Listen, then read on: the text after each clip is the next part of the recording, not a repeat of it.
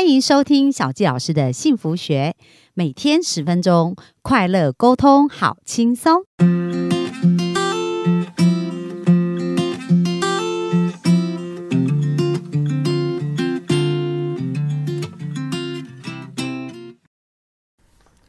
欢迎收听小教师的幸福学，很开心又在空中跟大家见面。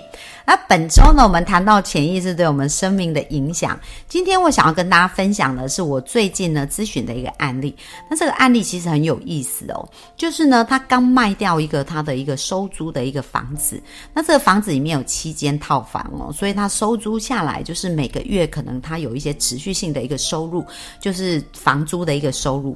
那为什么他想把这个房子卖掉呢？因为他又担心说，可能这个房子已经很老旧，而且又是在地震区，那也担心说，万一房子的安全有状况的话，可能会影响到未来一些租客的一个安全，所以他也是很犹豫，说要不要把这个，就是觉得有这个金鸡母可以收这个租金，可是他又很担心说，诶，如果房子真的有状况，影响到人身的安全的话，那也是他很忧虑的事。那这些事情就是他内心纠结哦。那一直到他的合伙人就跟他提说。what 他想要把这房子卖掉，因为是房子是登记在他合伙人的名下。那他他并没有讲出说，诶，这一个持续性收入对他有多重要。可是他就答应这合伙人把这房子卖掉。那卖掉以后，他就很懊恼，就觉得说，诶，他好像杀了这个会产出金钱的金鸡母，然后就觉得自己好像做了这个决定又很遗憾呐，很懊恼，所以好几天的时间都没办法睡睡觉哦，然后就很焦虑啊，然后有一点匮乏感。好。那小教老师呢，在跟他咨询的时候，我就问他一件事：那你卖掉这个房子是赚还是赔？然后他说：嗯，是是赚的。所以他手上哦，因为卖掉这个房子有九百万的现金，可是呢，他在看的焦点呢，是他失去这个房子每个月的收租。他没有在看他所拥有的这一个，因为赚呃卖了这个房子所产生的一个价差的获益，加上呢这几年所累积的一些资产哦，他并没有看这个部分，而一直看的是他失去的焦点。所以有没有大家没有发现人的痛苦在哪里？就是他明明如果你来想想看，如果你手中有九百万的现金，因为卖掉这个房子有九百万的现金，那你会觉得痛苦还是快乐？如果你的焦点在于你失去的这个现金流，然后你是杀掉金鸡母，当然你就会很焦虑啊，很不快乐，因为你的焦点在哪里，在那里嘛。可是如果你的焦点是哦，我现在手上拥有这几百万的现金，那这现金我可不可以再去创造另外一个现金流，再去创造另外一个新金呃一个金鸡母？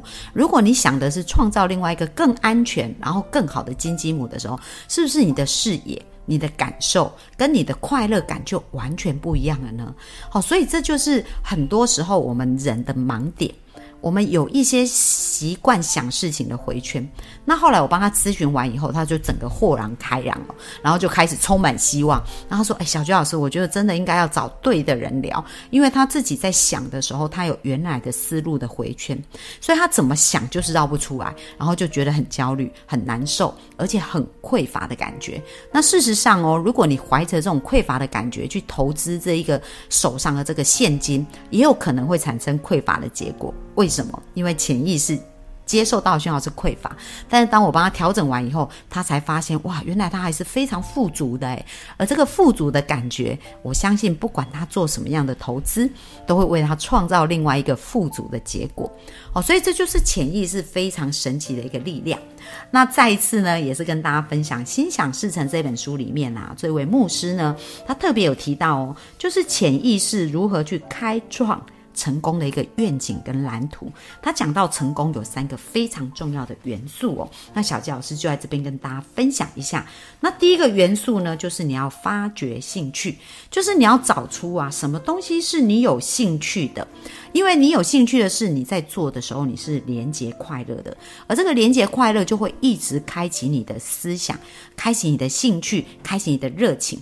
就像小姜老师非常喜欢跟人互动，喜欢帮助别人，喜欢带给别人幸福，那这就是我从小的兴趣，所以我就一直在寻找我如何能够透过这个结合，这个兴趣的结合去帮助到更多人哦，所以我就吸引来了。呃，在几年前，我学习到 NLP，学习到 NAC 神经链调整术，那然后发展出像这样的一个技术，然后办工作坊，然后做一对一咨询，帮助很多的生命。所以第一个你要去发掘你的兴趣。那怎么知道你的兴趣在哪里？你观察自己，好好的爱自己，然后去做不同的尝试，其实你就可以发掘自己的兴趣。或者往前几集去听哦，就我们在前几个礼拜也有我们的 N 老师啊，还有我们好多个。像我们的应允啊，这个我们的一个催眠治疗师啊，他也有谈到如何去发现自己，如何去爱自己哦。所以这是第一个，去发掘自己的兴趣。第二个，要让自己成为专家，因为兴趣呢，跟能够呃产生收益。收益就是，如果我们要有一些价值的提供，这个价值是要专业的价值，而不是一个业余的价值。那业余怎么变成专业，就要透过操练哦，让自己操练。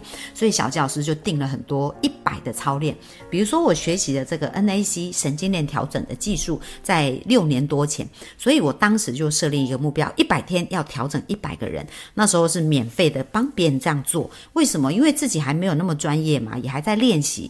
所以那个时候呢，我。花我自己的时间去操练我的能力，让我变成像专家这样子。所以我在一百天就完成一百个案例，而且在那个完成度上来讲非常有成就感。就是这一百个人当中，我发现哇，百分之九十五他们的生命在那一个小时以后都转变，所以我觉得这是一件很有价值的事。所以从那时候到现在，我一对一咨询的案例已经超过至少七百个人哦。那我在一对多的演说呢，也办了一百多场这样子的一个分享会，然后影响到三千多个人。那在这个过程，很多人也会给我回馈嘛，所以这当中我就慢慢的从兴趣就慢慢变成一个专家。所以你从兴趣要变成专家，就是大量的操练哦。在这个操练的过程当中，你才会越来越熟悉。而他谈到说呢，呃，在这边，因为这是牧师嘛，他讲到说，其实呢，我们真正要成为一个最伟大的人，就是要变成别人的仆人。那仆人就是可以服务到别人，但是仆人在服务到别人的时候是提供价值，而不是说我们要变得很卑微。那当你的价值够，呃，像小佳老师为什么后来开始收费哦？其实说实在的，因为。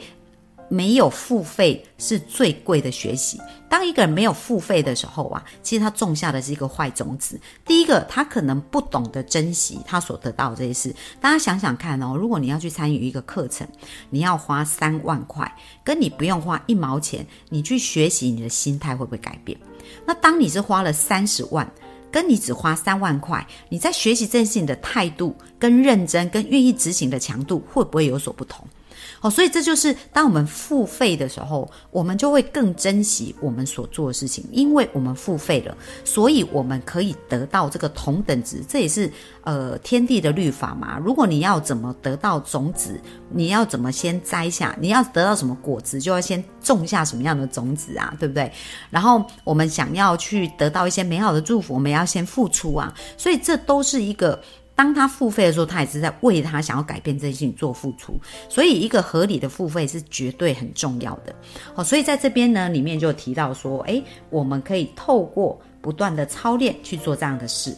哦，所以小纪老师在这个付费的一个过程、收费的一个过程当中啊，像小纪老师现在咨询一个小时收费是三千嘛，但是各位你想想看哦，呃，如果你花了十年、二十年，这个痛苦的模式都没有办法改变。但是用三千块可以让你的盲点看清楚，而且开始朝向正确的方向去做。大家觉得这三千块是便宜还是贵？那像我的老师收费，他咨询一个小时是十三万六千哦。那我老师的老师呢，也就是安东尼罗宾，他咨询一个小时收费是一千万台币哦。所以。价格跟价值完全是说，我们今天做这件事情，我们有没有办法得到我们想要的结果？所以各位，我在鼓励大家，小佳老师也花了非常多的钱在学习这件事情上。那为什么我愿意花这些钱来去把？我自己学习的经验值缩短，而且朝正确方向前进。为什么？因为别人也是花了很多的时间、很多的钱，这一些努力，他得到他今天这样的结果，而他愿意用一个很短的时间，把他得到的结果的方式告诉你。我们付一些钱，然后可以学习到这些能力。小教老师自己本身觉得是非常值得了，所以为什么我都很乐意去付费来学习？而学习完以后，我愿意操练，变成我内在一个能力。那其实这也代表。的内在是一个富足的状况哦。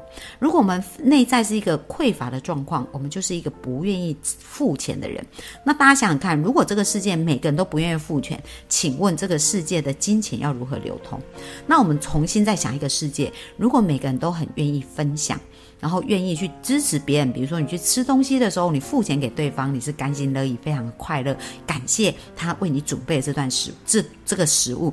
然后你去买这个东西的时候，比如说买这件衣服，那你感谢这一些，比如说哦种棉花的人呐，这些纺织的人呐，这些做衣服的人，这每一个人的付出，这个金钱只是表达你对他们的感谢，就是一个等价的交换。那是不是这个世界就会充满丰盛的感觉？所以我想要提醒我们各位幸福听。听众，如果你在花钱的时候总是，当然啦，我们不是要无谓的一直乱花钱嘛，我们应该是要能够善用钱、金钱的影响力。所以我们要花钱，我们是可以比较、可以评估，但是比较跟评估，我们是为了要找出一个更适合我们、更符合我们现在需要的效益，而不是在比较评估谁比较便宜哦，然后谁是免费的。当然，比较便宜又免费，他为什么可以免费的教你？那他生命也要生活嘛，所以他如果免费教你，他的东西有被确认过是最好的吗？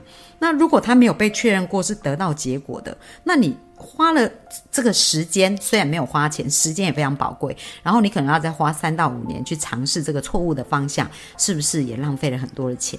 所以我们要精准有效去花我们的钱也是非常重要。这也是一个很让我们可以变得富足的一个状态哦。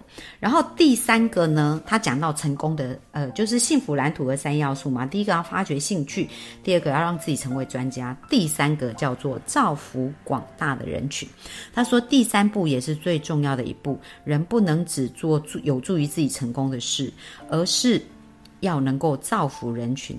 而所有的构想也必须具有服务世人的精神。如果一心只想到对自己有利，这个想法便不可能形成一个完整的良性循环。更不可能带来任何的回报，所以没有发现呐？我们如果要真正的大成功，就是看我们服务多少的人。当我们服务的人越多，我们就会越成功；当我们服务人越少，我们赚的财富也越少。为什么？因为你的时间价值相对是比较低。所以重点不是我们要如何赚到钱。重点是大家有没有先去想，我可以提供给别人多少的价值？而当我去提供给别人的这个价值是绝无仅有的时候，那这个。价值它就超高，那就会有人愿意买你的价值，花一个更高的一个钱哦。所以小佳老师跟大家分享的这件事情，就是富足它本身是你思维的一个转变。然后呢，你愿意服务多少人，你就会有多少的一个收获。那最后呢，这是我们本周最后一集，小佳老师来分享一下我的幸福的定义哦。小佳老师有一个愿景，我想要帮助一千万人得到幸福一百的人生。那幸福一百是指什么？第一个一叫。身心的健康，第二个零是天赋的自由，第三个零是财务的自立，而这就是我从十二岁一直到我呃五十岁的时候开始做了 p a c k a s e 的时候，一生经过将近四十年所淬炼出来，觉得幸福一百是每个人生当中都非常重要的一个。模式哦，那身心的健康当然不容置否嘛。那小吉老师呢，因为接触预防医学也至少超过十六年的一个时间，在这个过程我看了很多的书，然后也看了很多的案例。那小吉老师有一个愿望啊，就是我想要建立一个梦想游乐园。那这个梦想游乐园呢，结合了很多我想做的元素。第一个，我想要盖一个会带给人们快乐的医院，因为以往我们去看病的话，就是我们的焦点是在疾病。可是我们了解潜意识以后，我们知道我们的焦点应该是在健康，不管是身心的疾病都是一样。如果一直我们不断的去看这个病的原因，然后这个病的特征，这个病的用药，我们就会一直沉浸在这个病的过程当中。可是我们从疾病要变成健康，是要把焦点改变。所以小教老师的 NAC、NLP 这样子的一个咨询的一个对谈技巧，就是帮助大家在心灵的这个视野从。从心理内在不是很舒服的状况，去看到他想要的，所以当焦点转换，他的生命就会瞬间转换。所以我们在心理方面的一个状态，跟我们在呃身体方面的状况，其实除了我们现在的一个方法以外，还有更多。可以专注透过潜意识，然后专注在我们想要的方向上去得到一个更好的结果。所以小杰老师想要盖一个这样子的一个医疗中心哦，让大家有机会从过去的这种旧有的观念到一个新的思维。那因为我知道已经很多很多人都在做这样的事，可是如果有机会做一个这样的整合，然后帮助更多人有系统的理解，这是小杰老师在梦想游乐园里面想做的第一个，就是带给大家快乐的一个意愿。然后另外呢，我小时候也是觉得很想要盖孤儿院，可是这个孤儿院呢，通常我们对孤儿就有一个想法，觉得啊，他好像从小成长的环境他是很痛苦，然后或者是没有父爱母爱这样子，然后失去很多。可是小教老师想要建造一个六星级的，叫做梦想之家，就是在这里的。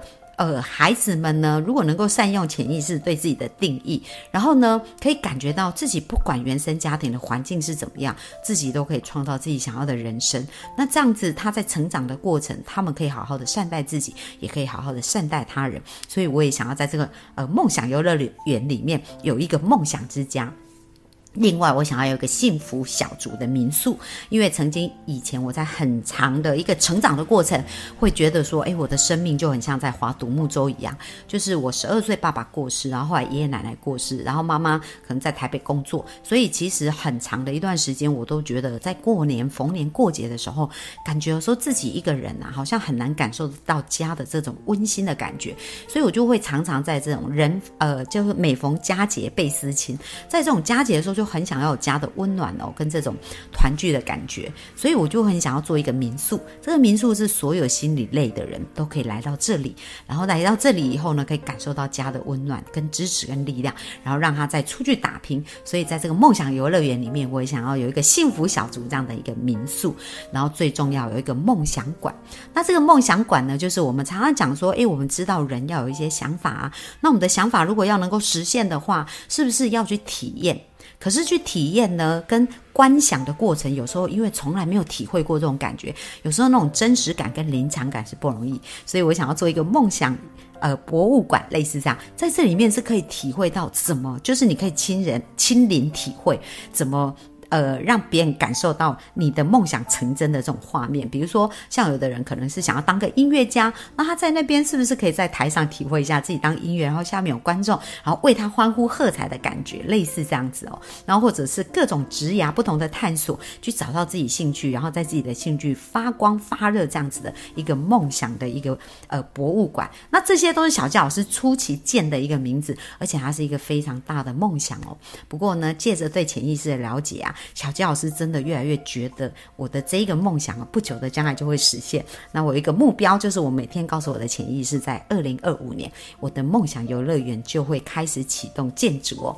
所以大家跟着小吉老师一起来成长。那希望呢，小吉老师的潜意识力量越来越大，而能够召集更多有志一同的人，我们一起帮助这个世界变得更好，变得更幸福。好啦，那这是我们本周的分享。如果大家呢，对于有关于潜意识的逻辑，跟潜意识的运作原理修改，然后怎么去咨询别人，怎么去帮助别人更快翻转这样的技术，有兴趣的话，在五月的第一个礼拜六，小教授开一个课，谈到如何去操练这样的一个技术，这个技术的原理跟如何来做，那不仅可以帮助自己，也可以帮助别人。那下方我们会把相关的资讯跟连接放在下方，希望能够支持到大家。那我们今天分享就到这边喽，谢谢大家，拜拜。